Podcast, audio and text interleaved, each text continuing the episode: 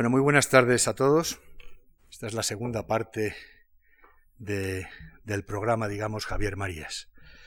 Ustedes ya todos lo conocen, por eso están aquí, para, para escucharle bajo esta intimidante advocación que acabo de ver al mayor esplendor de España, que preside este salón. De manera que me voy a ahorrar una una presentación convencional, entre otras cosas porque él mismo ya se ocupó el otro día de contarles cosas seguramente más sustanciosas e interesantes que las que yo puedo contarles. Por eso entiendo que mi única misión aquí es intentar sonsacarle para ustedes, y si él se deja, algunas cosas más.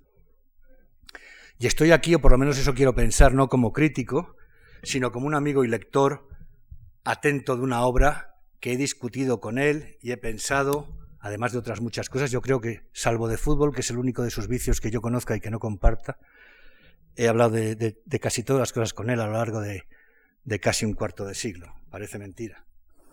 Bien, del Marías escritor, sus lectores ya saben bastante. Yo me limito a recordarles que a lo largo de esos 37 años de que hablaba el otro día ha publicado una treintena de libros, entre las que solo voy a destacar nueve novelas, contando como una sola novela, las 1.600 páginas distribuidas en tres entregas de Tu rostro mañana. Tres libros de relatos y doce, y esto es muy importante porque algunas de las preguntas que quiero hablar con él, que quiero hacerle, versarán sobre eso, y doce colecciones de artículos. En todos ellos, a lo largo de todos ellos, él ha dejado más o menos explícito un retrato literario y también personal a veces. Además de novelista, por supuesto escritor y traductor, lo de traductor es algo importantísimo, el otro día él se extendió bastante sobre eso. Marías es editor y columnista, editor de libros y columnista en los periódicos, dos actividades sobre las que también hablaremos. Del resto, y a la espera de que él tenga bien decirnos hoy lo que quiera, me interesa subrayar dos dignidades o credenciales más o menos aristocráticas. La corona de redonda y su recién estrenado trono, porque no me discutirán ustedes que es algo más que un sillón, de la Real Academia Española. Javier Marías es ciudadano de Madrid, una ciudad a la que ama y odia con variable pasión, como demuestra en su última novela, y lo es, y es madrileño cada día de forma más radical y sedentaria, aunque pase algunas temporadas en Soria, una ciudad de carácter nada anglosajón, en la que, contra lo que podría aspirarse de su fama, parece sentirse a gusto. Es, por último, o también, perdón, un escritor al que la gente reconoce por la calle y se acerca para comentarle el último libro o columna que ha leído. Incluso existe alguna, alguna guía y algún programa de viajes en el, que en el que se señala su casa animando a turistas y visitantes a fijarse en la ventana iluminada, todo muy romántico, de su cuarto de trabajo, en el que supone que escribe hasta largas horas de la madrugada, lo que, siempre, lo que, no, lo que casi nunca es cierto. Eso es mentira, esto que... Yo, yo, yo me atengo a los datos. Bueno, dicho todo esto, añadiré además que Javier Marías es un verdadero farsante. Lo demostró por última vez la otra tarde, cuando después de asegurarme que no sabía muy bien de qué iba a hablar en este escenario, se despachó con un estupendo relato circular y perfectamente cerrado, en el que reducía toda su proteica experiencia de escritor a un anhelo mítico de recuperar la irresponsabilidad de sus primeros escritos, allí en la prehistoria. Para más INRI, lo hizo una vez más con brújula y sin mapa, es decir, sabiendo perfectamente a dónde quería llegar, pero ignorando cómo y a través de qué senderos. Un método parecido al que emplean sus novelas. No leyó la conferencia, no es como yo, que soy despistado y esas cosas y no tengo memoria. No leyó la conferencia que pronunció, sino que la improvisó a partir de una página con tres o cuatro anotaciones que me regaló después y que yo venderé el día de mañana a cualquier anticuario. De modo...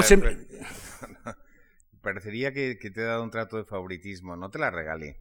Se la arrebaté. No, simplemente, simplemente te, la, te la cedí por si acaso veías algún tema o algún asunto que no me hubiera dado tiempo a tocar y pudieras aprovecharlo en el día pues ya está en la caja bancaria. y aprovecho la interrupción. No serían nueve novelas, serían diez. ¿Diez? Sí, en el supuesto de que se considere la última como una, eh, pues serían diez. Verdad, verdad. Perdón, perdón. un fallo. no me lo tengan en cuenta. Bien, ese método de la, de la hojita con notas es el mismo, eh, se parece muchísimo a eh, como él trabaja habitualmente en la composición de sus novelas. Les diré que Tu rostro mañana, insisto, 1600 páginas, se encuentra en cuatro cuartillas y media de notas que yo he podido ver, esas no las tengo, en donde María se apunta determinadas claves, determinadas claves para él mismo, porque yo creo que nadie las puede ver, y que utiliza a lo largo del proceso de escritura como estímulos quizá o despertadores de una memoria que a mí me parece absolutamente envidiable. Bueno, mi primera pregunta, y tema de conversación si se presta, pero en fin, yo vengo también a escuchar de alguna manera, ya te la he formulado en alguna ocasión y tiene que ver precisamente con esos dos principios, con dos principios eh, a los que te atienes para componer tus novelas. El de la brújula, es decir, el de no escribir con mapa, sino con brújula, y el aún más sorprendente de, cito, la, la expresión es suya, pechar con lo que ya has escrito. Pechar con lo que ya has escrito, dice. Es decir, el no volver nunca atrás para enmendar una primera idea que ya quedó plasmada en el papel. ¿Podrías explicarnos cómo ha funcionado ese doble método a lo largo de los ocho años que en realidad ha durado la composición de Tu rostro mañana? Bueno. Y explicar eh, un poco más. Eh, sí, bueno, hombre, no sé, aunque es una cosa que he explicado ya en numerosas ocasiones y también temo, temo si vuelvo mucho sobre ello, aburrirles a ustedes. Dicho sea de paso, buenas tardes. Em, pero, buenas tardes, Manolo. Gracias. Eh, Pero mm, bueno, en fin, por resumirlo al máximo, para, por, para aquellas personas que puedan a estas alturas no estar enteradas, pues eh, yo he, dicho en muchas ocasiones que escribo con brújula, a diferencia, digamos, de otro tipo de escritores, quizá la mayoría, que escriben con mapa. Eh, esa metáfora, digamos, lo quiere decir lo siguiente.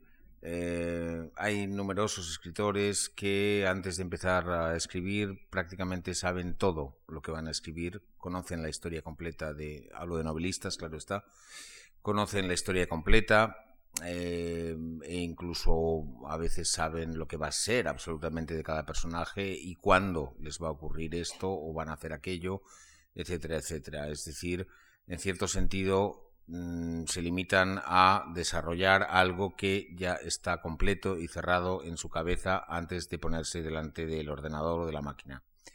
Eh, hay otro tipo de escritor al, cual yo sin duda alguna pertenezco y quizá en mi caso pertenezco a él de una manera más radical que casi ningún otro que, del que yo sepa, que por el contrario, eh, lejos de tener un mapa, lejos de tener un recorrido ya trazado, eh, lo van adivinando, lo van averiguando a medida que escriben. Al decir que yo trabajo con brújula, no quiero decir que no, tenga, no tengan la más mínima idea de hacia dónde quiero ir. Quiero ir hacia el norte. Eh, y por eso tengo una brújula. Lo que pasa es que prefiero siempre ignorar el contenido de mi camino, de mi recorrido. Las pocas veces, quizá en algún cuento que otro, en que he trabajado de otra manera, por así decir, con mapa, sabiendo, digamos, la totalidad de una historia, teniéndola ya en la cabeza, he tenido una sensación desagradable de que me estaba limitando a redactar. Me ha faltado, por así decir, la parte que quizá más apasionante encuentro yo de la escritura, que es la, el descubrimiento, la averiguación de, lo, de una historia, la posibilidad de estarla, como decía el otro día, en un momento de mi intervención de anteayer, creo que lo dije, eh, la posibilidad, digamos, de leer el libro que estoy escribiendo y no tenerlo y no sabérmelo ya antes de haber empezado. Es un método que, por otra parte, eh, yo he llevado, como he dicho, un poco hasta el, hasta el extremo mayor que yo conozca, porque eh, normalmente no vuelvo sobre mis pasos. Es decir, si, si he escrito algo determinado en la página 5, y luego en la página 200 o 300 me doy cuenta de que me habría convenido mucho más que en la página 5 hubiera pasado esto en vez de aquello, lejos de hacer lo que es perfectamente lícito hacer, y hacen la mayoría de los novelistas, que es cambiar la página 5 a conveniencia de la página 300, yo normalmente mm, me atengo a lo que he escrito.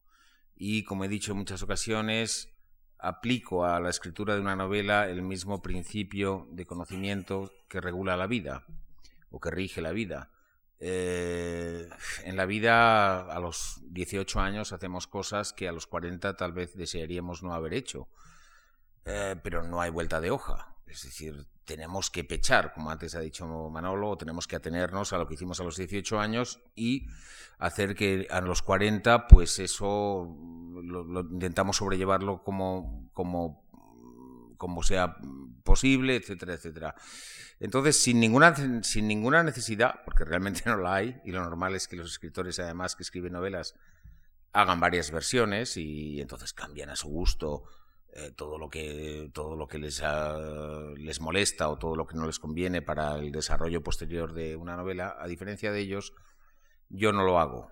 Es decir, yo, digamos, lo que a veces es eh, lo que he escrito inicialmente como a veces como intuición, como capricho, como me esfuerzo porque, para hacerlo luego necesario, porque aquello que era casual no lo sea a la postre, pero insisto, ateniéndome a lo que ya, a lo que ya escribí. Es un método muy peligroso. Eh, evidentemente no es que haya hecho un voto de, escribir de esta manera, y por ejemplo en cosas menores, si por ejemplo dije que era martes y tiene que ser miércoles, pues lo cambio tranquilamente, evidentemente pero no me refiero, no me refiero a ese tipo de pequeños detalles, me refiero al, conjunto de la historia, al conjunto de la historia que se va desarrollando. Y como dije el otro día también es una de las maneras de preservar una cierta libertad. Es decir, eh, dije el otro día, bueno, si escribo así es en gran medida porque por lo menos quiero tener una cierta incertidumbre sobre lo que estoy haciendo. Si supiera absolutamente la novela, antes de empezarla de cabo a rabo, lo más probable es que me aburriera mucho escribiéndola y que no lo hiciera, que no la escribiera en absoluto. Y es una manera, en cierto sentido, de tener, tener una absoluta libertad. Mm, eh, me he extendido más de lo que quería sobre esto, que probablemente muchos de ustedes ya sepan y estén hartos de oírmelo contar. Pero bueno, respecto a esta última novela tan extensa, lo más que puedo decir es que me fue mucho más costoso todavía mm, que en otras ocasiones eh, hacer esto porque mi memoria, pues hasta, hasta la fecha había dado para tener, claro, yo escribo además a máquina, no tengo ordenador, no escribo con ordenador y por tanto tampoco puedo recurrir mediante, mediante una sola tecla a, decir, ¿dónde dije esto? O, dije que este personaje tenía eh, los ojos grises o dije que los tenía azules, ¿no? Y, y entonces tengo que, tengo que tener en la memoria un poco todo lo que, todo lo que he puesto.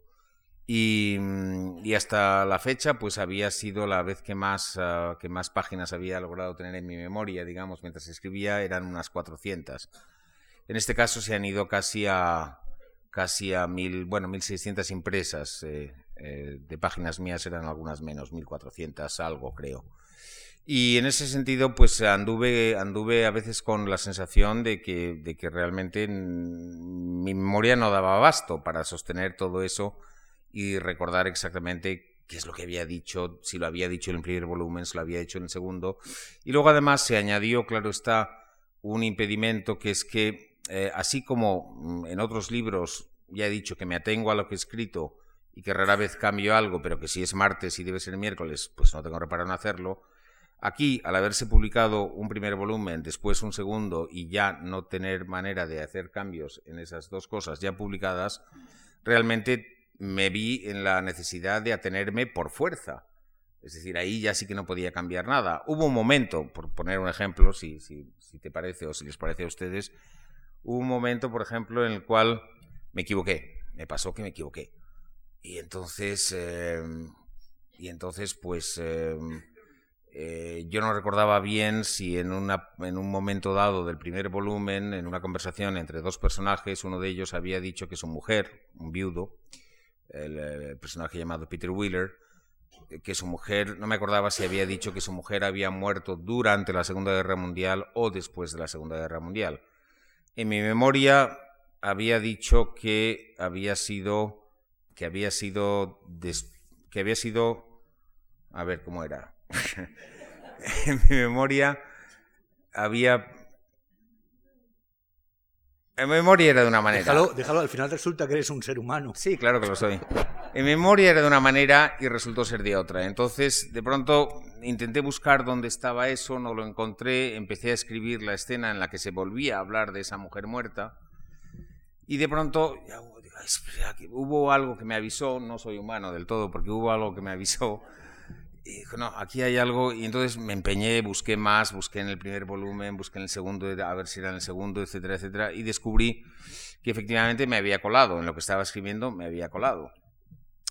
Y que, y que tenía, entonces, eh, y que tenía que haber dicho lo contrario de lo que estaba ahora diciendo, de lo que, de lo que, de lo que estaba creyendo. De manera que la verdad es que ahí tuve que improvisar ah, media página más, que por así decir está ahí por ese motivo y nada más que por ese motivo. fue lo siguiente, la conversación entre esos dos personajes se suponía que había tenido lugar en inglés. Eh, gran parte de la acción del libro transcurre en Inglaterra y a veces el narrador, que es español, habla en inglés con personajes que son ingleses, ¿no? Y entonces eh, dije, bueno, voy a mirar a ver en la traducción inglesa del primer volumen que ya se había publicado, cómo han dicho, cómo han dicho esto.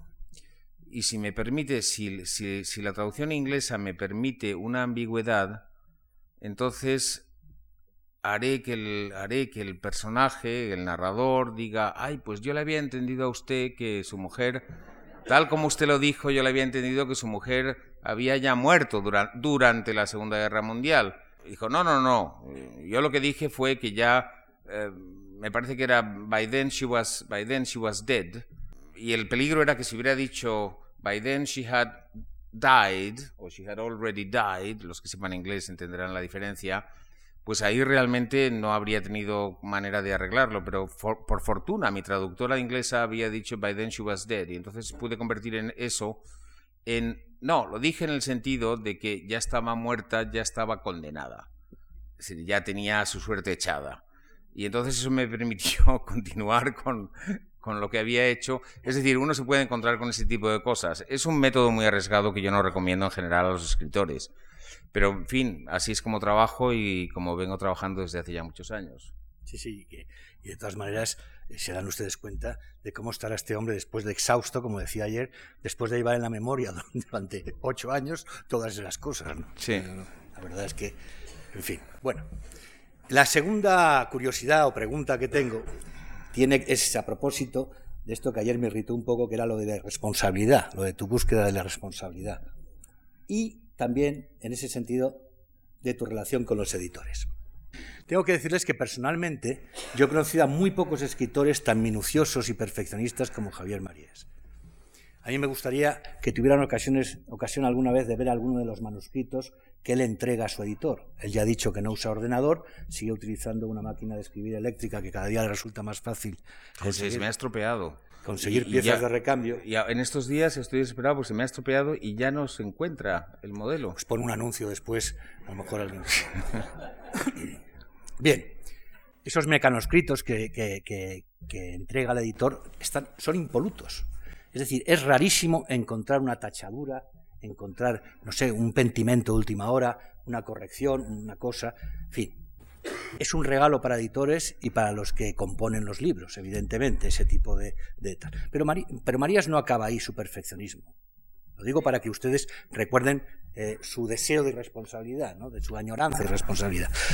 Eh, Marías corrige las pruebas él siempre. Eh, ah, pero hay, hay alguno que no lo hace. Sí, muchos. Ah, sí. Ah, muchos. Oye, no lo.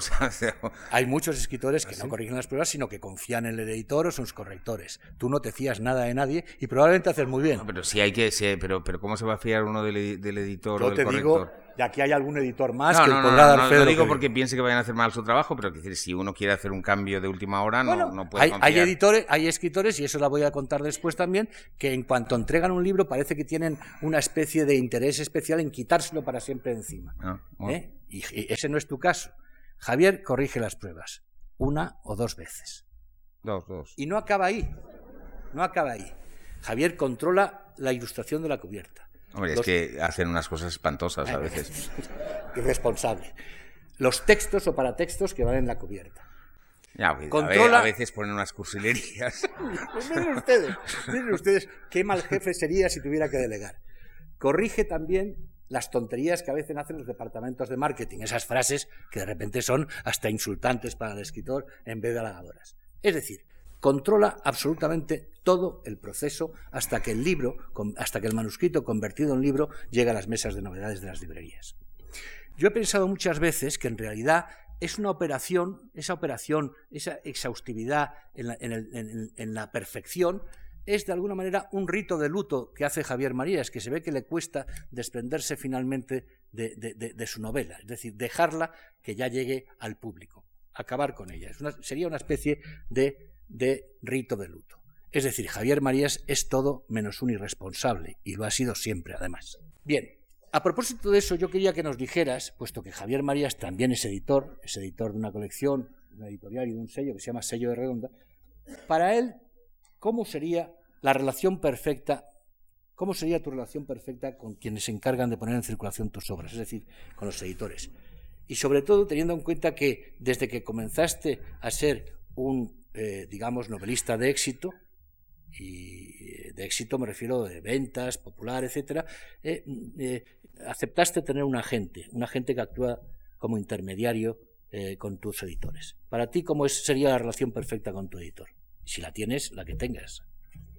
Bueno, no sé si eso, si eso existe, la verdad, o si uno tiene un ideal de tal cosa, pero mm, no, dicho sea de paso, yo no, no, no tuve agente hasta que eh, no, no, no coincidió con, con, con, lo que tú has dicho. Con, Hasta después de Corazón tan Blanco, ¿no?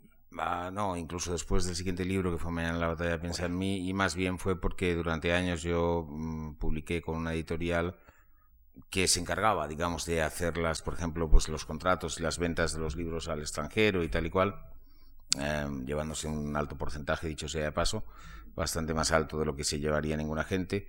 Y bueno, pues la verdad es que la ingenuidad en ese aspecto me duró durante muchos años. Y luego pues hubo un momento en que dejé de publicar con esa editorial y ya sí tuve que buscarme un, agente. Hasta entonces la verdad es que no, no lo había hecho. Pero eh, no lo sé, yo, yo, yo en realidad soy, soy bastante, yo, yo creo que, que soy bastante eh, poco molesto para los eh, editores. Quizá por lo que has explicado antes podría parecer que lo soy en el sentido de que quiero controlar y efectivamente eso es verdad. Mm, tengan ustedes en cuenta una cosa. Quizá hay escritores a los que les da igual, pero normalmente uno, los libros que uno escribe, lo más probable, lo casi lo más seguro es que sigan en su biblioteca siempre, porque uno se deshace a veces de libros. Todos lo hacemos de vez en cuando, pero de los propios lo normal es que uno no se deshaga, aunque solo sea por aquello de, bueno, pues no sé, de que, eh, en fin, le llevó a uno mucho esfuerzo escribirlos en su día y, y que los ha escrito uno, ¿no? Por tanto, si uno va a tener en su casa y en su biblioteca una serie de libros y los va a tener permanentemente hasta el día de su muerte, probablemente pues más vale que tengan un aspecto agradable para uno mismo. Es, puro altruismo entonces. No, altruismo no, al revés, es, es, es, en mi propio interés. Es decir, si yo, si a mí me hicieran, si yo dejara en manos de, de los departamentos de diseño y de cosas por el estilo, pues mis libros, pues de vez en cuando no hay, no hay, editorial que de vez en cuando no tenga unas, unas, unas cubiertas ignominiosas, espantosas. Entonces, toda la vida con ese libro y, no sé, a mí me ha, me ha pasado incluso con algunos libros míos, con algunos libros míos eh, publicados en países en los cuales no puedo controlar nada, ni tampoco me ofrecen que los controle, que, me, en los, que, me, luego cuando me ha llegado el ejemplar me he quedado, claro, en fin, eso ya un libro traducido lo siente uno un poco menos como propio pero me he quedado horrorizado ante las cubiertas que a veces me han puesto. Alguna era un poco porno. Por ejemplo, en Rusia, en Rusia me ponen, en Rusia no sé por qué, tienen pésimo gusto y ponen unas cubiertas espantosas. Eh, mi novela Todas las almas me llegó con, había una especie, en la cubierta había una especie de señor, así como mayor y peludo, y, y, de mediana edad, sí, de mediana edad y peludo, de pie, de pie en una bañera que estaba medio llena. y como desnudo y, creo que de espaldas, por suerte. Eh, entonces, bueno, esto que tiene que ver era, realmente una cosa espantosa. Y luego me llegó, por ejemplo, de Israel. De Israel me llegó una que incluso a mí, que no soy puritano en este tipo de asuntos, mm, me, sacó un poco los colores, porque... Y además me extrañó que en Israel, yo creí que en Israel eran, eran un poco más puritanos, pero era una cubierta de corazón tan blanco en la cual había una fotografía virada, virada así en, sepia o en amarillo, pero bueno, se veía muy claramente de un desnudo frontal femenino, también algo piloso, digamos. Eh, entonces, bueno, eh, ese no es que me pareciera tan espantosa, pero realmente era un poco chocante, ¿no? Era un poco, y ahí pues, eh, en fin, ¿qué se, qué se va a hacer? Pero los, los libros que uno que uno, que uno puede controlar, digamos, y que, y que van a formar parte de su biblioteca más, más. En ese sentido, yo, sin embargo, creo que creo que esto no, no, supone que yo sea alguien que está dando la lata a los editores todo el rato, sino, que más bien, sino que más bien les hago un favor. Probablemente lo que me he ido dando cuenta es de que para ellos en general es bastante cómodo que yo me encargue más o menos de, sugerir cuál puede ser el texto de contracubierta, uh, de darles una ilustración uh, que me parece adecuada o que me gusta. Incluso a veces también, en fin, la verdad es que uh, yo, yo no sé muy bien, hay a veces me han mandado incluso propuestas de campañas de prensa, ¿no? Con un eslogan y, en fin, y estaba hecho en principio por profesionales de la publicidad, pero ponían unas frases completamente anodinas y estúpidas, ¿no? Entonces decía, hombre, ¿y por qué no ponéis mejor esto otro? No sé, en fin, tampoco es que yo sea bueno, yo creo que en el fondo eso es cómodo para un editor. De todas maneras, no sé, en ese sentido yo ya he perdido un poco la un poco de ingenuidad, es decir, inicialmente lo que uno desearía, claro, es tener una relación eh, con un editor uno navega en el mismo barco, digamos, el interés del editor y el interés del autor en principio es el mismo. Eh, a uno le gustaría que el editor evidentemente leyera los libros, los leyera bien, se los comentara al autor que creyera en ellos, que los defendiera, eh, etcétera, etcétera. Esto se produce a veces, a veces no se produce. En el fondo yo supongo que casi todos los escritores quisiéramos tener la sensación de que para, cada, de que, para nuestro editor somos el único autor, cual es ridículo porque no es así, pero en el fondo nos gustaría tener esa sensación, aunque, sea, aunque sepamos que es falsa, ¿no? Es decir, aunque sepamos que hay un montón de autores y que a todos ellos probablemente se les hace el mismo caso, nos gustaría tener esa sensación. Y eso la verdad es que cada vez menos, yo creo que los editores actuales cada vez menos lo logran transmitir. Tal vez porque hay un exceso de producción, tal vez porque hay demasiados libros, tal vez porque porque se, eh, los editores cada vez más se ocupan del libro que toca sacar en este momento, este mes, y luego ya mm, no existe, deja de existir ese libro a todos los efectos. Pero bueno, digamos que uno se va haciendo la idea de que así son las cosas, de que así son los tiempos que corren. Y bueno, yo debo decir que sin embargo he tenido, he tenido en general muy buena relación con, con mis editores, en un caso hasta que dejé de tenerla, pero mientras la tuve, la tuve francamente buena, ¿no? Y, en la actualidad, la, bueno, la tuve muy buena también con Juan Cruz, que está aquí presente durante, durante los años en que él estuvo al frente de, Alfaguara, y la, la, tengo y la he tenido también con su, su sucesora Maya Elezcano, ¿no? De modo que, no sé, eh, digamos que, que no tengo, tampoco es que tenga un, procuro no, no, molestar mucho, no dar mucho la lata y, en el fondo creo que con todas estas cosas aligero el trabajo del editor. De todas maneras, los buenos editores saben fingir que solo le quieren a uno. ¿eh? No, eso cada vez menos. Eso lo hacen, lo hacen cada vez peor. Muy bien. Muy irresponsable, como ven ustedes. Bien, ya tenemos la novela en la calle. En este momento, en que ya está la novela en las, en las, en las mesas de novedades, ya no es solo tuya, sino también eh, está a merced de la opinión ajena.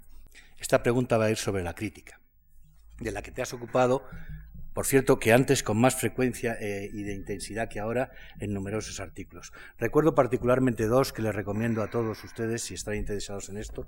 Uno que se llama Seis recomendaciones superficiales a críticos jóvenes y sobre todo uno que se llamaba Añoranza del árbitro, en el que eh, eh, reflexionaba de una manera, en mi opinión, muy lúcida sobre el papel de la crítica y sobre la misión de quienes la hacen. ¿no? Bien, ahora cuando ya casi nadie o rara vez se discute la importancia de tu obra en el conjunto de la narrativa española en el último cuarto de siglo, de verdad, ¿cómo te sientes tratado? En general, ¿cómo te sientes tratado por la crítica? ¿Alguna vez te ha servido para algo más, para algo que vaya más allá de la satisfacción o de la indignación, cuando la crítica es favorable o cuando la crítica es, digamos, injusta? De modo más general, ¿cómo ves la crítica en, España, en España hoy? ¿Qué echas de menos en ella?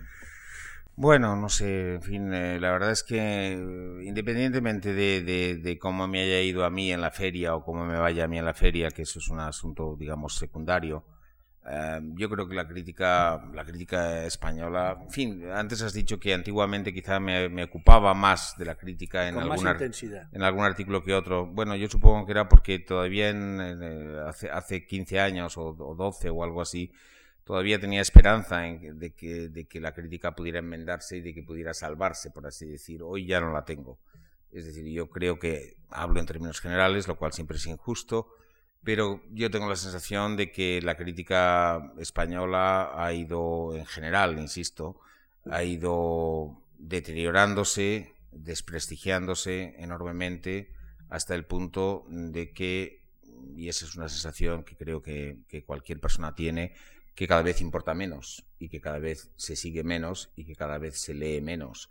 En mi larguísima trayectoria, como contaba anteayer, de 37 años desde que publiqué mi primera novela, pues he visto cómo la crítica tenía muchísima mayor importancia, no solamente para el autor, que en fin a uno pues le, alegra siempre cuando es eh, favorable y, a veces pues le se lleva un, disgusto, un pequeño disgusto cuando no lo es.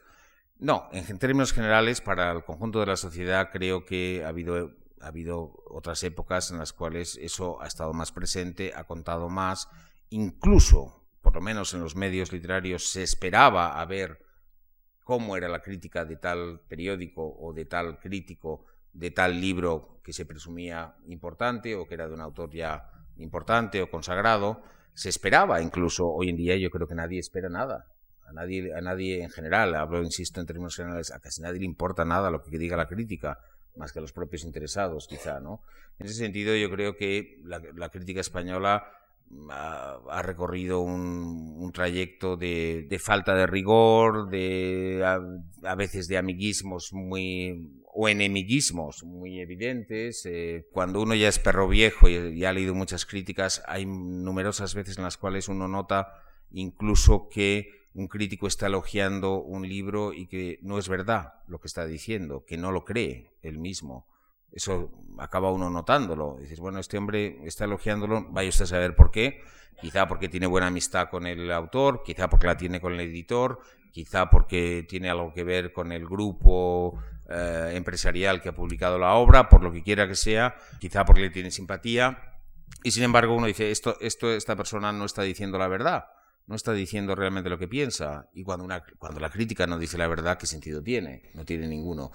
Y, a la inversa también sucede. A veces uno nota que alguien está criticando, metiéndose con un libro y, incluso en el propio texto de la crítica uno nota, no, pero, pero está citando demasiado del libro lo está poniendo mal, pero está citando demasiado como si estos trozos le gustaran, porque no es que los esté citando a ejemplo de horror, sino que y a veces dices, bueno, ¿por qué no? Esto es uno de los es una de las lacras, yo creo, de la crítica actual eh, que ha llevado un poco a que la gente se, se, desentienda en términos generales. En lo que a mí respecta, ya en un nivel, a un nivel más personal, lo que sí puedo decir es que precisamente con este último libro en tres partes decidí hacer una cosa que no sabía si podría hacer, porque, en fin, uno siempre tiene algo de curiosidad por ver qué es lo que se dice en letra impresa sobre lo que uno ha hecho, ¿no? Y fue que cuando publiqué el primer volumen en el año 2002, dado que todavía tenía que escribir, en aquel momento creía que iba a haber un segundo, no un segundo y un tercero, pero en todo caso un segundo, y sabía que el libro no estaba terminado, eh, decidí que no iba a leer las críticas de momento, porque pensé, si son muy buenas, me va a dar quizá la sensación de que ya está hecho todo el trabajo cuando no es verdad, no está hecho y hay que mantener la alerta hasta el final, eso lo sabe cualquier escritor, ¿no? Y, no hay que creer que si uno recibe elogios de algo inacabado es un riesgo considerable. Puede pensar, bueno, ya estoy en el buen camino, esto está ya prácticamente hecho. Y no lo estaba. Hasta el punto no lo estaba que en vez de dos volúmenes al final hubo tres.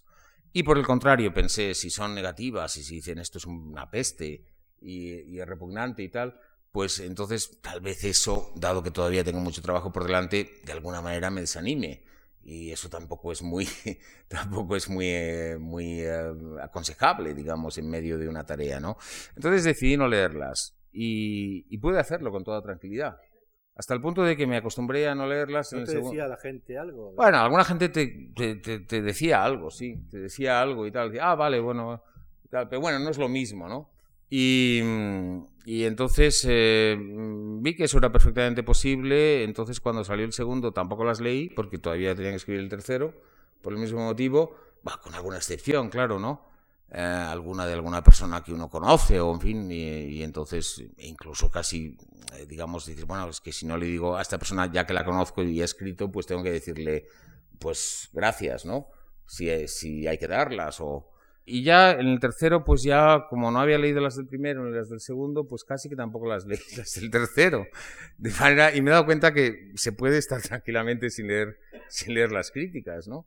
Y eso también, aparte de que en este caso haya habido esta, esta motivación que acabo de explicar, digamos, para mi propia, para mi propia, para mi propio interés, lo hice de este modo, ah, pero eso también hasta cierto punto refleja un poco el desinterés que uno tiene ante la crítica española hoy en día. Debo decir que en otros países, eh, cuando han salido críticas de mis libros en otros países, en aquellos países cuyas lenguas conozco y he podido leer, pues en cambio todavía sí ha habido críticas que me han interesado y que me han incluso a veces ha revelado cosas sobre lo que yo había escrito, ¿no? Eso es lo que te quería preguntar. Eso se ha, se ha, producido, pero ¿Alguna crítica te ha enseñado algo? Sí, sí, algunas sí. Principalmente, ya digo, extranjeras más que españolas, lamentablemente, pero sí, alguna vez me ha pasado yo me estaba limitando, sobre todo, como seguramente eh, hemos entendido todos, a la crítica, digamos, que se hace en los diarios y en los semanarios. Sí, hablamos de esa. Eh. Eh, pero por otra parte, yo, yo percibo que cada vez más, a medida que vas publicando libros, cada vez es mayor la bibliografía de, digamos, de literatura secundaria sobre lo que tú haces, es decir, tesis eh, universitarias, artículos en revistas especializadas, etcétera. Sí, eso ya no lo leo nunca. ¿No lo lees nunca? No, no, eso ya no, porque eso me aburriría mucho leer, leer, leer. O sea, no solamente está uno escribiendo, no solamente está uno escribiendo un libro durante mucho tiempo, sino que luego además va a leer sobre ese libro largas cosas. Una cosa es leer una crítica de periódico que te lleva cinco minutos y otra cosa es leer una tesis. Entonces esto no, francamente no. Bien, lo que viene ahora también está relacionado directamente un poco con esto. Yo creo que la idea de ser un escritor profesional te ha irritado durante esos famosos años en que veías cómo la irresponsabilidad se alejaba de ti.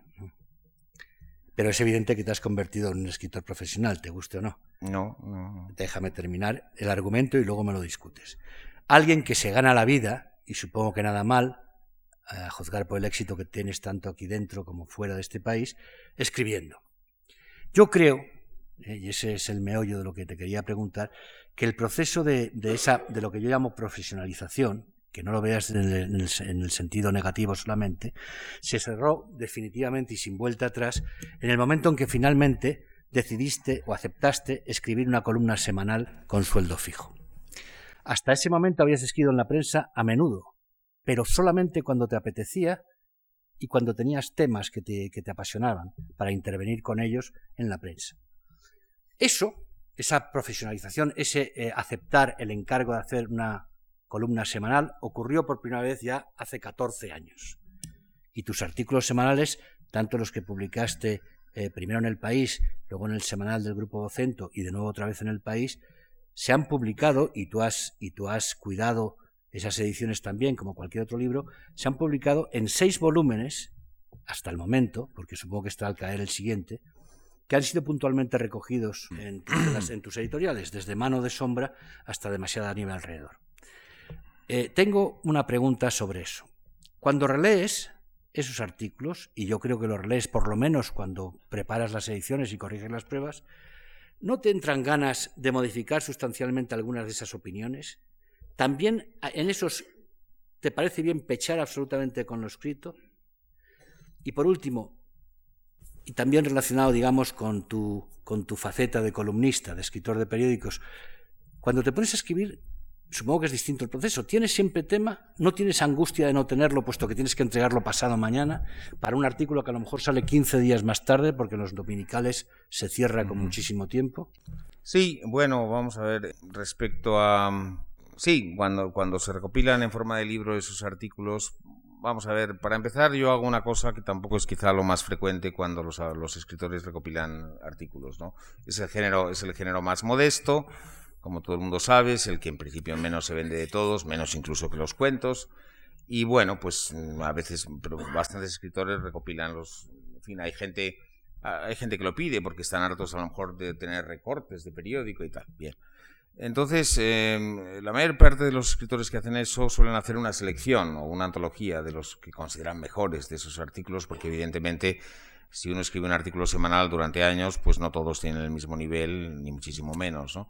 En mi caso yo los publico todos Es decir, cada dos años publico pues los 52 o 48, los que sean cada año, los publico todos en principio tal cual. Mm, lo hago por una sencilla razón, en vez de elegir, decir, bueno, voy a publicar lo más granado, lo más lo que ha quedado mejor y lo que para un posible lector de un libro pues sea lo más, lo, más ameno también, ¿no? Lo hago porque, bueno, en cierto sentido me parece que es, que es un poco deshonesto ocultar los días malos, ¿no? Y bueno, pues aquí están los que saqué a lo largo de... También hay una cierta continuidad, inevitablemente. Uno dijo una semana una cosa y otra otra, y si a veces uno omite lo que en la colección eh, en forma de libros, si uno omite lo que dijo, pues entonces me parece, me parece honrado decir, bueno, dije esto, dije esto y dije esto y también esto, y, dije esta tontería, y dije esta, esta memez, y me equivoqué en esto, y me parece justo que eso, en vez de, digamos, hacer una especie de, de antología, lo cual equivale en cierto sentido a hacer una especie de censura o de autocensura, pues prefiero sacarlos todos. Con eso contesto en cierto sentido a, ¿te dan ganas cuando relees o cuando corriges las pruebas de esos libros de cambiar? No mucho pero en todo caso me parece justo también que si dije una cosa un día, eso se mantenga. Yo no soy muy amigo de, de cambiar los textos. Eh, a veces, a veces, si ha habido, por ejemplo, un, un, hecho posterior a algo de lo que estuve, de lo que hablé en su día, eh, que ha desmentido algo, pues pongo una breve nota a pie de página diciendo, bueno, luego sucedió esto, ¿no? Recuerdo que hubo tal cosa, o aquí me equivoqué en este pronóstico, si es que hice un pronóstico, en fin. Más allá de eso, no, no me parece muy lícito, digamos, el, cambiar, el...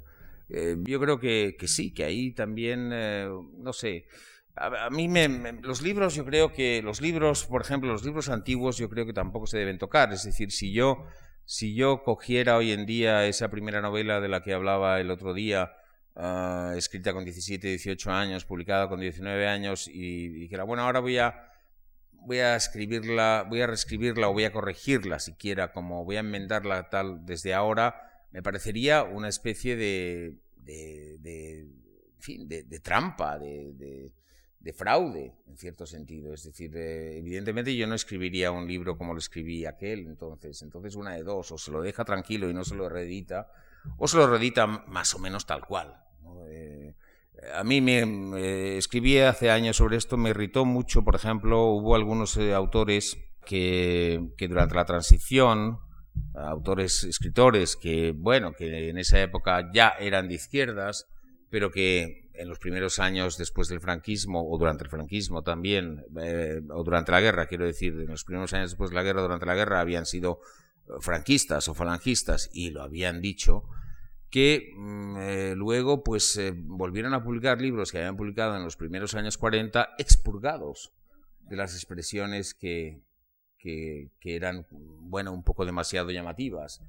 Ah, recuerdo, por ejemplo, un caso de un conocido pensador que en uno de sus libros del año 42 o por ahí, pues habla, se refería a la República como aquel holgorio plebeyo.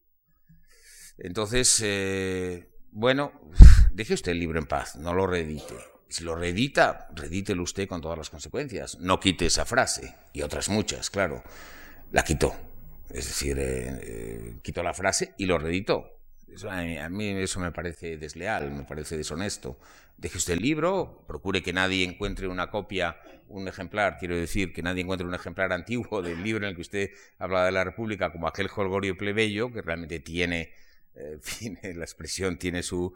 Y ahora usted va de izquierdista, o lo es de verdad, no digo que no lo sea usted de verdad, ha hecho una evolución, estupendo, pero bueno, deje usted las cosas tranquilas. En ese sentido yo, digamos, intento ser, intento ser lo más honrado posible, ¿no? Respecto a lo otro que me preguntabas, claro que hay veces en que uno no tiene temas y sobre todo cuantos más años transcurren, uno intenta no repetirse demasiado en los artículos de prensa.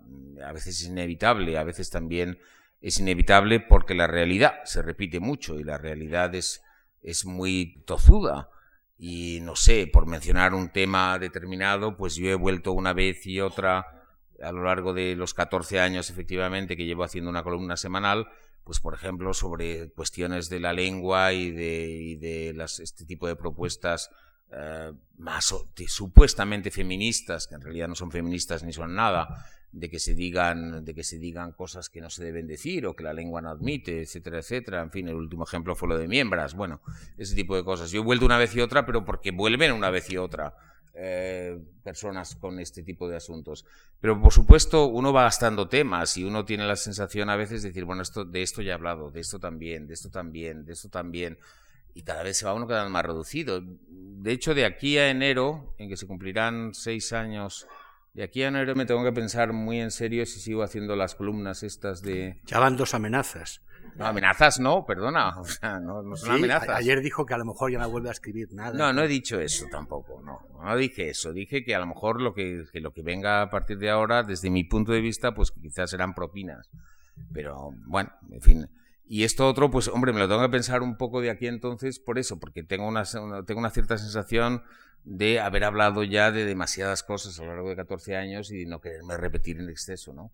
Por cierto, claro que hay días en que uno se sienta delante de la máquina y además dice, bueno, ya tengo que mandarlo sí o sí.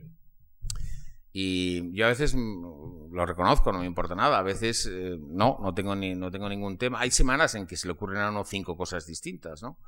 Pero hay semanas en que no. Y a veces eh, a mí me ha ocurrido más de una vez de, ponerme a mirar así alrededor de la habitación. A ver, diciendo, a ver, Mm, a ver, este cuadro, me dice, puedo escribir, puedo sacar algo de este cuadro que tengo aquí colgado en la pared y que lo veo todos los días desde hace años.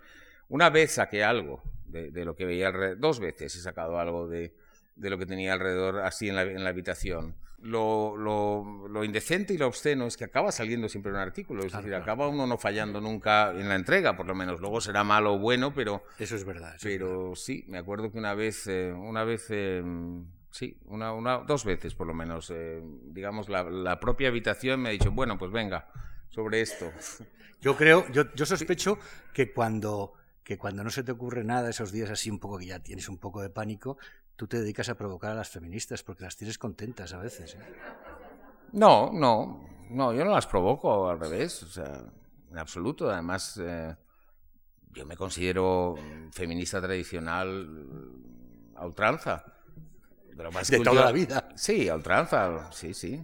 Quiero decir, eh, no sé, a mí, por ejemplo, una de las cosas que más, lo siento, pero una de las cosas que más me escandalizan y me siguen escandalizando desde hace años y, y que no cambian nunca, eh, de lo cual se deberían ocupar más algunas supuestas feministas, es que realmente por el mismo trabajo todavía, en términos generales, las mujeres cobren menos dinero. Eso me parece una cosa insólita. Eso me parece una cosa que no sé, no, no, no sé cómo es posible que se dé en, en, en, 2008, ni en 2005, ni en 1996. Pero de esto hablan menos.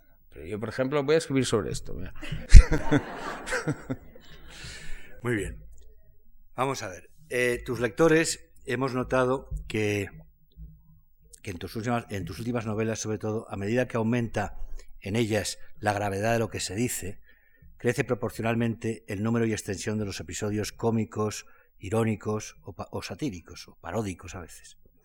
En Tu rostro mañana, que es una novela sobre la memoria y sobre los riesgos de contar y de contarla, eso queda especialmente claro. ¿no? A menudo me daba la impresión de que utilizas el humor para aliviar al lector de la, de la congoja que le ha dejado una de esas inmersiones en el horror que hay en cada uno de esos volúmenes.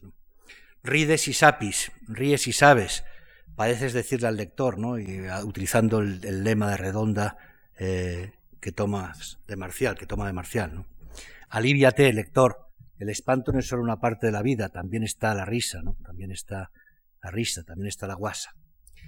Lo que me lleva a una pregunta quizá más personal, ¿no? Y es ¿qué papel en el fondo tiene la risa en tu vida?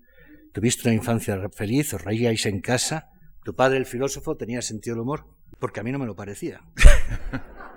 pero yo no era su hijo. Lo tenía muy sui generis, pero no tenía gracia, que es distinto. O sea, sí tenía cierto sentido del humor, pero realmente no era un hombre gracioso. Y contaba un chiste y lo contaba mal. Eh, en fin, ese tipo de... Bueno, hay personas que pasa, que, sucede eso. No es que no tuviera sentido del humor y a veces tenía... Pero no, no era... Tampoco lo tenía mucho si lo cual es curioso, porque precisamente mi familia, supongo que viene de más bien del lado de, mi madre y de la familia de mi madre, precisamente en mi familia una de las, una de las maneras principales de, mostrarse afecto es a, través de la ironía. Es decir, eh, es muy raro, yo mismo, por ejemplo, es muy raro que, en fin, si a una, si a una persona, si a una persona que yo conozca no le tomo un poco el pelo, en el mejor sentido, no le hago un poco de guasa, hablo del trato personal, ¿no? Eh, probablemente significa que no la quiero demasiado que no le tengo demasiada estima. Es decir, que, una de las maneras de, mostrar el afecto es, es, a través de un poco de guasa, de un poco de tomadura de pelo, de un poco de ironía, ¿no? Y yo creo que casi toda mi familia es siempre así. Es decir, que, las, muestras de cariño no son muy explícitas y, sin embargo mi, padre tenía poco, poco, poco encaje para esas bromas, para esas tomaduras de pelo, para esas eh, guasas.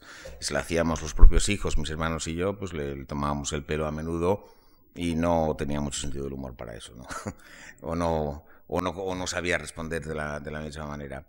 No sé, para mí, por supuesto, como creo que para casi todo el mundo, en principio, pues eh, la risa es, es, una parte fundamental de la vida y además es probablemente lo que más salva y lo que más alivia. A mí, además, yo tengo, tengo particular debilidad por las personas que ríen con facilidad, con, que ríen con, ganas y con gusto y que son, que son risueñas, ¿no? Esas son las personas que más, a las que tengo más aprecio probablemente a lo largo de mi vida. Siempre han sido personas... Eh, hice un artículo, de hecho, hace aproximadamente un año o así, en que que titulé Las personas ligeras y dije hay un tipo de personas que son ligeras, ¿no? que son en el mejor sentido de la palabra ligero y son las que yo más estimo y las que, las que más quiero. ¿no? Lo cual no quiere decir en absoluto que sean superficiales, no tiene nada que ver. ¿no? Y además normalmente ese tipo de personas que yo he conocido son muy inteligentes, la mayoría de ellas son extremadamente inteligentes y también saben ponerse serias, por supuesto, cuando toca. ¿no? Eh, lo que respecta a mis, a mis novelas, siempre, la verdad es que siempre ha habido, ha habido, ha habido esa faceta. Yo no, no puedo evitar, no puedo evitar que, el, que, mis narradores, y hablo de, narradores porque las últimas eh, seis o siete novelas han sido todas en primera persona, uh, mis narradores pues vayan haciendo pequeñas bromas, pequeñas ironías, y tampoco puedo evitar casi nunca meter alguna escena abiertamente disparatada en, en, las novelas. Que luego sea graciosa o no, eso ya no soy yo quien para juzgarlo, pero bueno, digamos que, eh, que a veces efectivamente tienen eh, la función que tú dices. Eh, yo creo que mis novelas, hay una cosa a la que yo tengo verdadero pánico y verdadero odio, que es, y es a lo sórdido. Es decir, yo no creo que mis novelas sean nunca, o casi nunca, vamos, sórdidas o deprimentes pero sí creo que a veces pueden ser muy desoladas, por así decir, ¿no? Ah, entonces, ante esa desolación que creo que a veces sí se da, no sordidez, insisto, pues quizá mm, tiene, que haber, tiene que haber un cierto contrapeso de vez en cuando. Es decir, lo que tampoco puede uno hacer es una jeremiada todo el rato, creo yo. Y sobre todo porque la vida es así también, la vida consiste en eso.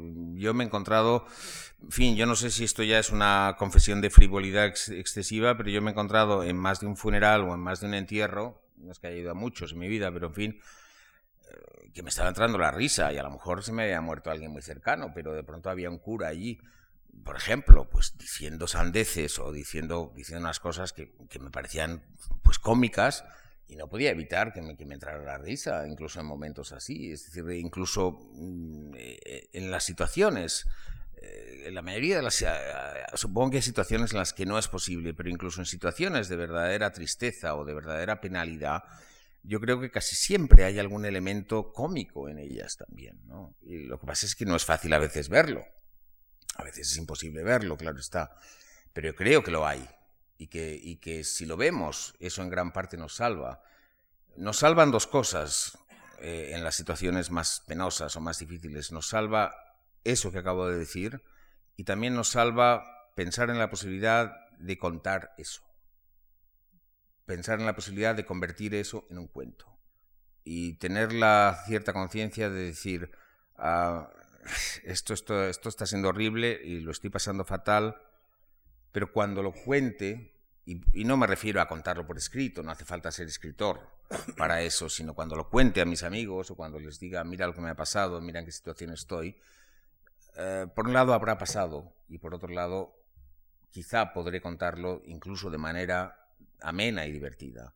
Entonces, cuando uno es capaz de, ver como cuento la propia realidad, esa realidad, digamos, pierde un poco de gravedad. Y eso también ayuda, a, eso también nos salva. Pero ¿estás de acuerdo básicamente? Contar, contar y reír, reír, aunque sea de manera, de manera interna nada más, eso yo creo que es una, son, son dos cosas que nos ayudan mucho. Pero ¿estás de acuerdo con que en tus últimas novelas sí, digamos, eh, son más oscuras? Pues no sé. No lo sabes. Yo es que tengo no esa sensación. Más, no sé si más o menos. Sí, quizás sí. Quizá un poco sí. Quizá un poco más que otras, ¿no? Sí, es posible. Bien, vamos a hablar ahora de, tradición y de casticismo. Efectivamente, como decía Javier el, martes, como nos decía el martes, eh, cierta crítica, y, no solo la crítica, desconcertada probablemente primero por los contextos de sus novelas y luego por el lenguaje y la sintaxis de, sus libros, decidió en un momento dado que tu obra no, entraba, no encajaba muy bien en la tradición española, sino en la anglosajona. Algo absurdo para cualquier lector atento, porque eh, en, las novelas de Marías y desde muy temprano se puede rastrear igualmente ecos de clásicos españoles, pienso en la última, por ejemplo, Jorge Manrique o desde luego Cervantes, que los grandes clásicos ingleses, quizá de los ingleses que tienen una, una novela bastante más brillante que la española, por lo menos en el siglo XIX y XX, se note más. De un modo genérico, en cambio, yo de lo que creo que ha querido siempre alejarse mm, eh, Javier Marías es de lo que podríamos llamar tradición castiza o, en términos más generales y más exactos, en la españolada. Algo que en sus últimos libros encarna brutalmente ese personaje divino que se llama de la Garza, con el, que el narrador, Deza, se, ceba particularmente. No me he podido resistir a recoger algunos de los calificativos que le dedica el narrador de Javier Marías a ese personaje castizo y, dado a la españolada eh, moral y, estética. ¿no? Le llama, entre otras cosas, idiota tarado, mamarracho de la embajada, ese mal merluzo, un completo capullo, gran melón, fantasmón, vaina, tipo ridículo, baldón de la península, soez experto en bellas letras, anormal completo, peste de gañán perfumado, mendrugo mastuerzo y mameluco. Bien. Como es bastante anticuados los... Sí, sí. Es que Deza es un poco anticuado como su, como su padre. En todo caso, después de 37 años escribiendo novelas, lo que yo te quiero preguntar eh, a propósito de esto es cómo te ves tú dentro de esa tradición literaria española. ¿Relees a tus clásicos? ¿Lees a tus contemporáneos? ¿Hay autores españoles que te llamen particularmente la atención? ¿Eres suficientemente generoso como para decirlo? Porque no todos los escritores españoles a quien se le hace esta pregunta contestan. Bueno, debo decir en primer lugar que, y eso lo he explicado precisamente hace, unos meses en un, en un artículo también de, Dominical, em, hablando de otra cosa, que, que, precisamente durante los últimos siete, ocho años, el tiempo que me, que me ha llevado a escribir esta novela en tres partes, he leído muy poco, apenas nada de lo que, de lo que iba saliendo quizá he leído algunos libros españoles eh, el momento que salían porque eran de un amigo y ahí pues tiene uno una curiosidad mayor eh, de la normal, pero he leído muy poco de lo que se ha publicado. Durante todo ese tiempo la verdad es que uno de los inconvenientes de, escribir más es que uno lee menos. Eso no cabe ninguna duda, ¿no? Y además es un libro en el que, aparte de todo, tuve que hacer bastante investigación eh, y tuve que leer bastantes cosas solo relacionadas con el libro que estaba escribiendo. No, no solamente de, cuestiones eh, de datos o de cuestiones históricas, sino también de libros literarios, estrictamente literarios, que sin embargo tenían algo que ver con lo que yo estaba escribiendo. Con lo cual estoy muy poco al día, la verdad es que estoy muy poco al día, de, sobre todo de los, de los autores más, más jóvenes. ¿no? Pero digamos que he leído lo suficiente de los, de los autores de mi generación, por supuesto, y algunos de la, quizá algunos de la posterior. Y mm, siempre he dicho que yo, a veces hay personas que se extrañan cuando yo digo, cuando yo digo que me gusta mm, la literatura de algunos autores porque algunos me lo reprochan y algunos me dicen, pero si no te pega nada, me dicen, igual que también me dicen a menudo, no te pega nada que te guste el fútbol, porque tú eres como fino y tal. y, más o menos, en fin, eso es lo que se dice, ¿no? Y digo, bueno, ¿qué tiene que ver, no? Y, entonces, mm, eh, no sé, eh, yo siempre he dicho que admiro enormemente aquello que yo no soy capaz de hacer. Aquello que yo no sé hacer, que no sabría hacer, ni aunque me pusiera. A lo mejor tampoco me interesa hacerlo. Pero digamos que si me interesara y me pusiera a hacerlo, pues no sabría, o no me saldría, o no sabría ni siquiera cómo acometer eso. En ese sentido, por ejemplo, pues, pues uno de los autores que yo más admiro y que en principio no tiene mucho que ver con el tipo de literatura que yo hago es, es Eduardo Mendoza, el cual me parece eh, en los últimos años quizá un poco irregular, pero unos libros mejores y otros un poco peores y tal, pero digamos que, es, uno de los autores que yo creo que... Y lo mismo me pasa, por ejemplo, con, ah, Arturo Pérez Reverte, que quizá estaría todavía más alejado de, de, lo que se supone que sería el tipo de literatura que yo hago y que supuestamente también me interesaría. Pero a mí me interesan muchos tipos de literatura. Y del mismo modo que anteayer dije, yo empecé escribiendo novelas, novelitas de mosqueteros porque me gustaban leer las novelas de mosqueteros, no he perdido todavía ese gusto por, por la novela, por ejemplo, de aventuras. Y las de Pérez Reverte no son solo de aventuras. Por supuesto, Antonio Muñoz Molina es un autor que me interesa mucho en general y que creo, lo veo más cercano a veces a lo que yo hago. Ahí, digamos, no, digamos, lo que, lo, que, lo que escribe Muñoz Molina a veces pienso, quizá yo esto sí lo sabría hacer. Es posible que a él le pase lo mismo con, lo mío, ¿no? En cambio, lo que hace Mendoza o lo que hace Pérez Reverte, esto yo si me pusiera a escribir esto no, no, no sabría ni cómo abordarlo. Y eso me hace admirar a esos escritores. ¿no?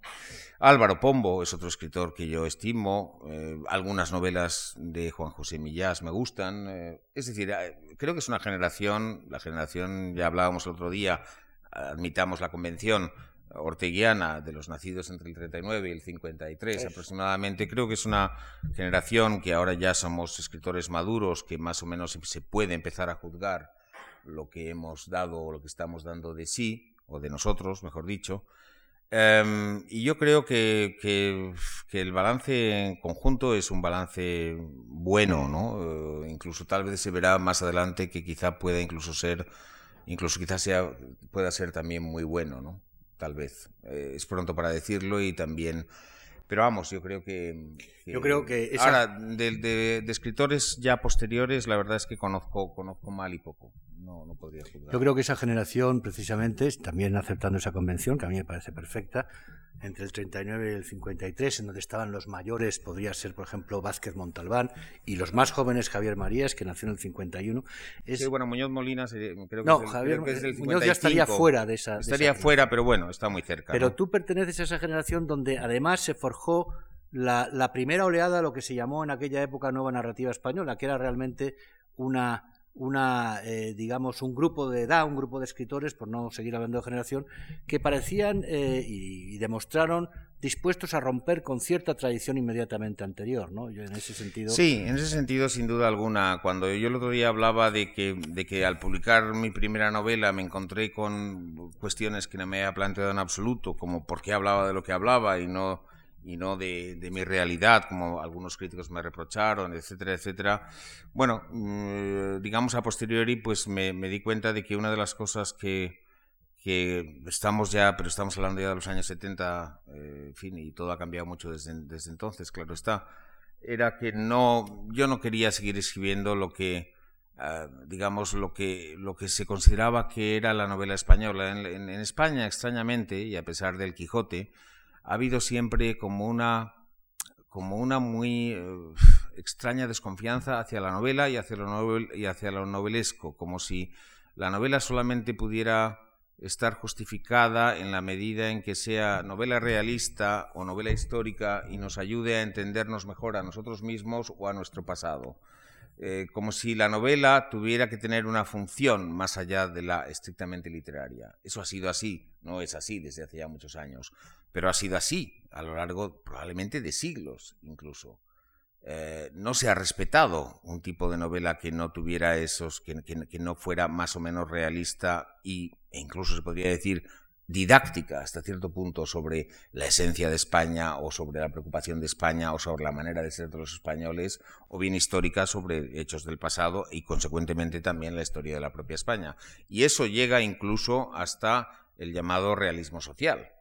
Es decir, que en el fondo en fin, estoy simplificando mucho para abreviar, pero en el fondo mm, eh, participa todavía de esa actitud de lo que podríamos llamar desconfianza hacia lo novelesco, hacia lo estrictamente literario, hacia lo estrictamente novelesco, como si la novela solamente fuera admisible si sirve para otra cosa. Entonces, contra eso es obvio que de una manera más o menos consciente, o quizá unos autores más conscientemente y otros menos, pues mi generación se rebeló. Eh, hoy resulta ridículo y para la gente más joven que hay aquí, pues eh, les parecerá probablemente inverosímil. Pero cuando yo publiqué mis dos primeras novelas que transcurrían fuera de España con personajes extranjeros y como dije el otro día, pues eran eh, eran paródicas de, miméticas y paródicas de, mundos ajenos al, español, eso poco menos que parecía ah, por un lado un sacrilegio y por otro lado algo insólito.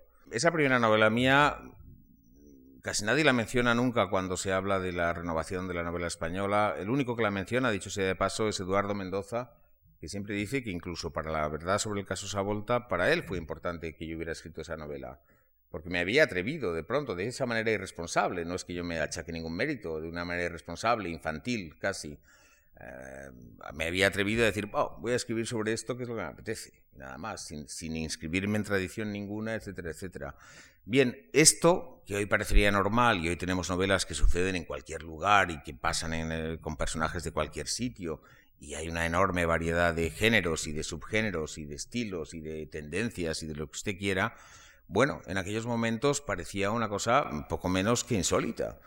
Eh, lo cual da una idea también del enorme retraso que se llevaba en España en, lo que era la concepción del, hecho, del, hecho, literario. ¿no? no solo retraso, también yo creo que la dictadura para eso fue fundamental, en el sentido de que eh, eh, metió a los escritores en la cabeza la idea de que tenían que hacer algo por cambiar las cosas. Sí, sí, eso fue una de las, es decir, hubo una serie de autores que, bien intencionados, sin duda alguna, pero que, bueno, pero de una ingenuidad desde mi punto de vista extrema, eh, que pensaron que, bueno, que con sus novelas tenían que hacer algo contra la dictadura. Claro, lamentablemente una novela, y más aún una novela tostonífera, porque la verdad es que normalmente eran unas novelas, en fin, bien intencionadas, pero malas, literariamente malas y muy aburridas, pues estas que pasaban en una fábrica o que pasaban en una mina o que en una central eléctrica. o en una central eléctrica y bueno pues esto francamente así o está hecho realmente de manera extraordinaria y maravillosa y le ha escrito Proust eh, y entonces sale una central eléctrica muy particular o realmente a priori pues no es una cosa que vaya a arrastrar a las masas no entonces, eh, bueno, pues lo, leían cuatro gatos y probablemente los que ya estaban convencidos, es decir, eh, supeditar supeditar la labor literaria de, propia a, una lucha vana contra la dictadura, pues está muy bien como intención, pero, pero claro, como resultado, pues da unas novelas que están hoy en día olvidadas, olvidadísimas. Muy bien. Tengo una, una última pregunta, más que una pregunta, también una curiosidad. Para muchos de tus lectores, y desde luego para mí, fue una sorpresa enterarnos de tu decisión de aceptar un sillón en la Real Academia Española. Sobre todo porque para mucha gente la Academia forma parte de ese mundo un poco oficial, entre comillas, con el que tú siempre eh, has rechazado colaborar de alguna manera. Es proverbial que no quieres, eh, eh, no quieres ir a cuando el Ministerio de Cultura te invita a determinados sitios, o los institutos Cervantes, en fin, muy amablemente siempre declinas ese tipo de invitaciones. Y además, por otra parte, tu imagen nunca ha sido precisamente la de un académico convencional. Entonces, eh, lo que queremos saber, esto, porque esta pregunta no te la hago yo solo, me, han, es una pregunta que me ha transmitido también algún amigo o alguna amiga común. ¿no? ¿Cómo te planteas tu relación con la, con la llamada docta casa? ¿Te la tomas muy en serio? Y, y, un poco más en serio, ¿crees realmente que la lengua española necesita quien la fije en usos y diccionarios canónicos? Y relacionado vagamente con eso, pero más importante todavía, ¿Crees, como algunos de tus amigos y colegas, que el español se encuentra hoy en peligro en España? Bueno, empezaré como siempre, cuando se hacen varias preguntas siempre se contesta la última. Y a veces solo la última. Creo que el español está en enorme peligro, sí. Creo que está, creo que está, vamos, mm, en peligro de muerte, absolutamente. Pero por causa de los hablantes españoles principalmente, no por otras, no por, no, no por causa de ninguna otra cosa. Es decir, el mayor peligro, no digo que no exista, a lo mejor también peligros en, en el País Vasco, en Galicia o en Cataluña de otra índole, pero el grave, el gran y grave peligro que se cierre sobre la lengua en España es lo mal que se habla esta lengua cada vez peor, los disparates que se dicen continuamente y que van contagiando a todos los hablantes, absolutamente. Y en ese sentido yo a veces tengo la sensación de que estamos, quizá los que estamos aquí presentes no le lleguemos a ver, pero yo tengo incluso a veces la sensación de que el español que hablamos hoy en día, o que procuramos hablar algunos todavía, ah, pues sufrirá una corrupción de tal equivalente a la que sufrió el latín y desapareció. Es decir, eh, yo creo que a este paso posiblemente el español que hemos conocido nosotros todavía llegará a ser algún día una lengua muerta. Pero por, lo, por, el, el, magma mm, eh, invasivo de disparates que se, que se sueltan continuamente y los, no sé, los hablantes cada vez son más inarticulados, Em, en fin, tenemos el ejemplo de, continuamente en televisión se le pone a alguien un micrófono y, en vez de hacer una frase, aunque sea sencilla, más o menos normal, pues no, no dice disparates, no sabe construirla, eh, todo el mundo utiliza unas palabras por otras. Em, es continuo. Y en ese sentido creo que sí, que están en grave riesgo. Cada vez se escribe peor, cada vez se traduce peor. Al fin y al cabo, las personas que leían eh, durante muchos años leían, digamos, cosas más o menos correctas. Eh, hoy en día yo estoy harto de ver traducciones que son, eh, digamos, bueno, están, tan mal como si están tan mal como si las hubiera escrito un cronista deportivo, que son de los que peor hablan, como todos sabemos, ¿no? como si las hubieran hecho cronistas deportivos. En ese sentido creo que está en gravísimo peligro, efectivamente, pero es sobre todo el peligro de los propios españoles. Más que nada. En ese sentido, yo creo que sí, que, sin duda alguna que, necesita, tal vez incluso más que nunca, que haya un, un organismo que más o menos no regule. Porque eh, ahí hay, hay, una equivocación siempre con lo de la academia. La academia no regula nada, ni tiene capacidad para hacerlo. La academia simplemente sugiere, orienta, aconseja, establece lo que, según su criterio, es una habla correcta o una, un uso correcto de la lengua, pero evidentemente nunca puede imponer nada, ni que yo sepa, a nadie se le multa por decir nada ni por escribir nada. Vamos, este, se haría rico el Estado si se multara a la gente por, por decirlas, sobre todo en público, ¿no? Si, las televisiones dirá, a ver, multa, infracción y tal, ¿no? Bueno, serían de oro, o sea, quizás es una buena manera de recaudar el Estado. ¿no? De hecho, no sé, ayer mismo, y no, y no es de lo más grave, pero la gente ya no sabe lo que significa nada. Ayer mismo oí en una televisión que decía, bueno, y después de este partido, estaba viendo, estaba viendo fútbol, claro. Eh, después de este partido pondremos la última obra maestra de Paul Newman, em, la, última gran película del actor malogrado. Digo, malogrado malogrado no, no, no es malogrado. Ha muerto con 83 años, ha hecho un montón de películas, pero ese, ese tipo de errores es y este es y este es mínimo, o sea, este no es nada. Es decir, pensar que malogrado es eh, pues eh, desafortunado porque ha muerto, en fin, aunque tuviera 83 años o, difunto, no, no se sabe. Esto es continuo. Entonces, bueno, pues eh, yo creo que la academia sí hace. Y, hombre, y la prueba de que eso es necesario o es conveniente, por lo menos, me cuesta mucho decir de nada que sea necesario, porque casi nada es necesario. Odio, por ejemplo, a estos críticos que dicen: esta película es una película necesaria. Cada vez que dice, cada vez que oigo eso, dice, esto es una película necesaria. Y digo, no, mire usted, ninguna película es necesaria. Si no se hubiera hecho, no pasaría nada. Estaría exactamente todo igual. Ninguna obra de arte es necesaria. Será otra cosa. Entonces, bueno, mm, yo creo que, que, eso incluso, o sea, a la vez que se está hablando cada vez peor, se está escribiendo cada vez peor, se está traduciendo cada vez peor, etcétera, etcétera, yo creo que también por lo que vamos viendo hay cada vez más un interés por parte de mucha gente por tener esas orientaciones y la prueba es el éxito de ese tipo de libros. Cualquier diccionario que aparece sobre dudas o sobre o sobre el uso de la lengua o sobre la supongo que la nueva todo eso mm, tiene un éxito editorial bastante bastante llamativo en realidad yo creo no lo cual quiere decir que hay una parte de la población por lo menos que precisamente está intentando aferrarse a algo para, para no ser anegado por esta invasión eh, de barbarismos continua que padecemos. ¿no? Entonces, bueno, yo en la academia todavía no, no, no, he tenido ocasión, la verdad, por una serie de circunstancias, de asistir más que a dos sesiones desde que, desde que tomé posesión en su día. En parte, bueno, pues mm, acepté, mm, la verdad es que me resistí durante bastantes años bueno, me resistí, en fin, como he sabido, pues la primera vez que se me sugirió la posibilidad de ser presentado, luego evidentemente hubiera sido elegido o no, pues fue hace unos 13 o 14 años ya.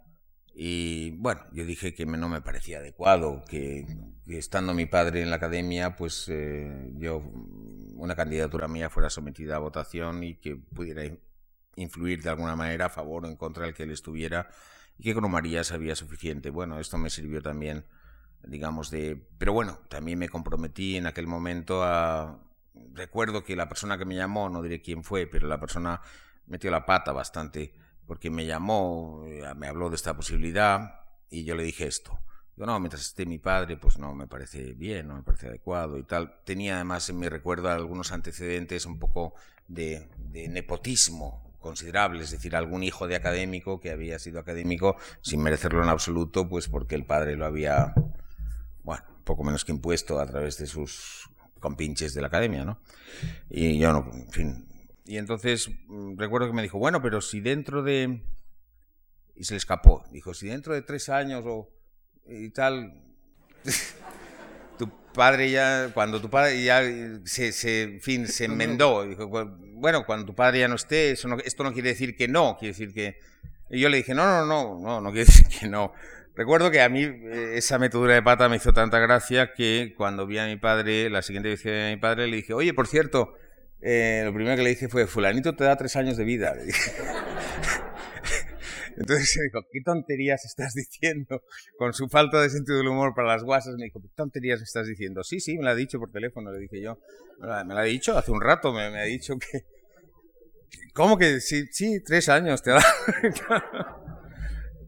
bueno.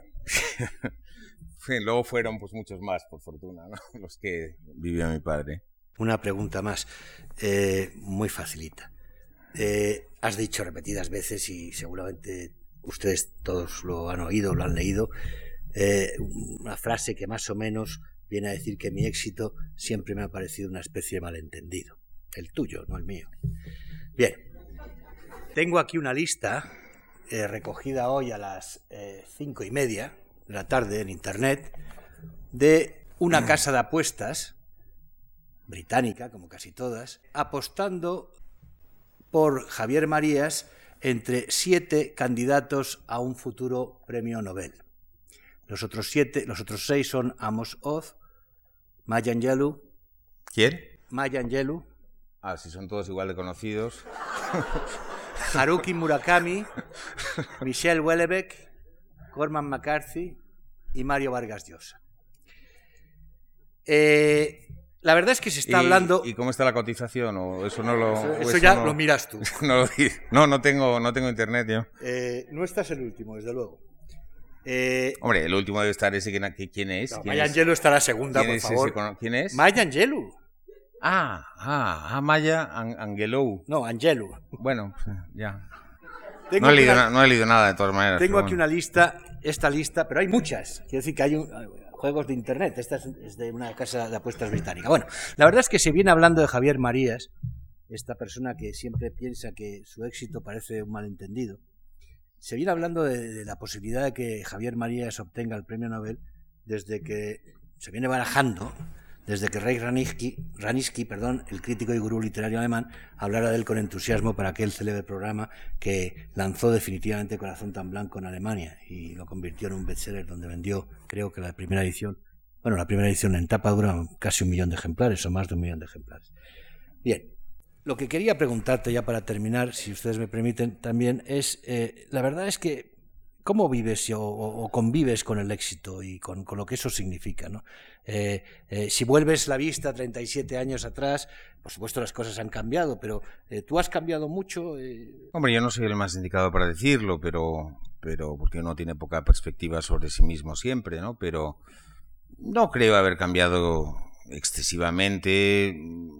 Digamos que en la medida de lo posible, en fin, siempre he procurado no tomar muy en serio ni, las, ni los elogios que a veces mis libros han recibido, eh, sobre todo los más este, encendidos, digamos, los más exagerados, y, ni tampoco cuando me han puesto verde, que también me han, puesto verde muchas veces, ¿no? Y, de hecho, pues hay, un grupo de gente organizada que considera que soy el peor escritor de todos los tiempos. Exactamente, el peor escritor de todos los tiempos. Realmente ya me gustaría porque eso tiene un mérito asombroso, además. O sea, si uno realmente pudiera, pudiera ser señalado como eso, ¿no? Sería como sería famoso como Ed Wood o algo, ¿no? Pero entonces, bueno, hombre, uno procura no tomarse muy en serio ninguna de las dos cosas. incluso también eh, me he sentido capacitado incluso para para que me diera un poco de risa ante algunos elogios y por ejemplo no sé alguna vez pues pues no sé si fue el propio Reich Ranitzky, el, famoso crítico alemán, que dijo que esto es como Dostoyevsky. Claro, yo dije, pues Dostoyevsky, que no, no lo soporto a Dostoyevsky, no tiene, no, me parece un histérico y un pesado. Y no es un autor que a mí me guste y que no, no tiene nada que ver conmigo. Entonces me daba risa que dijeran eso, por ejemplo. Es decir, procuro en la medida de lo posible tomarme las cosas, tanto las buenas como las malas, pues con, con cierta distancia, sin creérmelo mucho. Esto del Nobel, pues la verdad es que, bueno, los, ya sabes que los británicos son muy dados a arriesgar y a, arriesgar y a apostar por cosas excéntricas y raras, ¿no? Eh, en fin, precisamente en Suecia es uno de los países donde mis libros están menos traducidos, con lo cual, de hecho, solamente he traducido uno, ahora va a salir un segundo, pero, en fin, no hay ninguna posibilidad, evidentemente, de que a mí me den el Nobel. Eh, ni, ni, ni, a mí se me ocurre tomarlo, tomarlo mínimamente en serio, este tipo de cosas, ¿no? Entonces, bueno, mm, no sé, eh, creo que es una manera, en la medida en que uno puede hacerlo, no digo que todos tenemos de vez en cuando algunas vanidades, como es lógico, y a no todas, no a todas se puede escapar, pero bueno, en la medida en que uno también, también uno intenta escapar a las depresiones, es decir, cuando cuando a uno le dan palos, que también me los han dado como a todo el mundo, pues, pues ahora menos, ¿no? Pero, pero bueno, también hay días en que te llevas un disgusto y bueno, también procura uno no tomarlo con cierta distancia, con cierta guasa y con cierta naturalidad. Entonces, eh, a la postre tengo a veces la sensación de que, de que sé que sé que he sido muy afortunado, sé que, que mis libros han tenido mucho más éxito del que yo hubiera pensado nunca que podían tener, dado sobre todo que yo no escribo un tipo de literatura mm, muy fácil, no, no facilona en todo caso, y en ese sentido he sido muy afortunado. Yo estoy siempre convencido de que mis libros, exactamente los mismos que he escrito, podían haber, haber seguido vendiendo pues 10 o 15 mil ejemplares y nadie se hubiera hecho cruces por ello. Habrían dicho, ah, bueno, pues sí, es normal que este, un autor como este pues venda eso, 10, 15, que tampoco está mal. Ah, en fin, no todos son, no todos son eh, centenares de miles de ejemplares en la, en la vida, por supuesto. Entonces, bueno, mm, en ese sentido a veces he dicho, bueno, yo creo que hay algo de equívoco, hay algo de malentendido. Y entonces, digamos, tengo los datos, sé que no puedo decir que no haya tenido éxito y por tanto que no haya tenido mucha fortuna, porque todo éxito tiene que ver mucho con la fortuna, pero digamos que no lo siento mucho yo, es decir, lo sé, pero no lo siento. No tengo, no tengo una fuerte conciencia de eso. Eh, de hecho, en fin, voy a reventarles todos los artículos de estos días, ¿no? Pero, de hecho, el que sale, el que, en fin, algo que no me pasa, de hecho, el, que sale el próximo domingo de, la colaboración del País Semanal, lo he titulado Peste de Artistas, y hablo precisamente de cómo los artistas suelen salir representados en, en el cine y en la literatura y tal, y que normalmente son gente que puede que seamos así todos, pero son gente insoportable, medio histérica, cortándose la oreja y tal, todo el rato haciendo cosas raras, eh, arrastrándose por el fango, con adicciones, con adicciones continuas a, todo tipo de cosas, en fin, gente pesada, ¿no? Gente, lo que diríamos un plasta, dice, por favor, qué plasta, ¿no? Este hombre que se vaya ya. Eh, estos autores míticos que a la gente le gustan mucho, como Kerouac o como o como Bukowski o como Barrows, o sea, en persona debían de ser como para salir huyendo, francamente.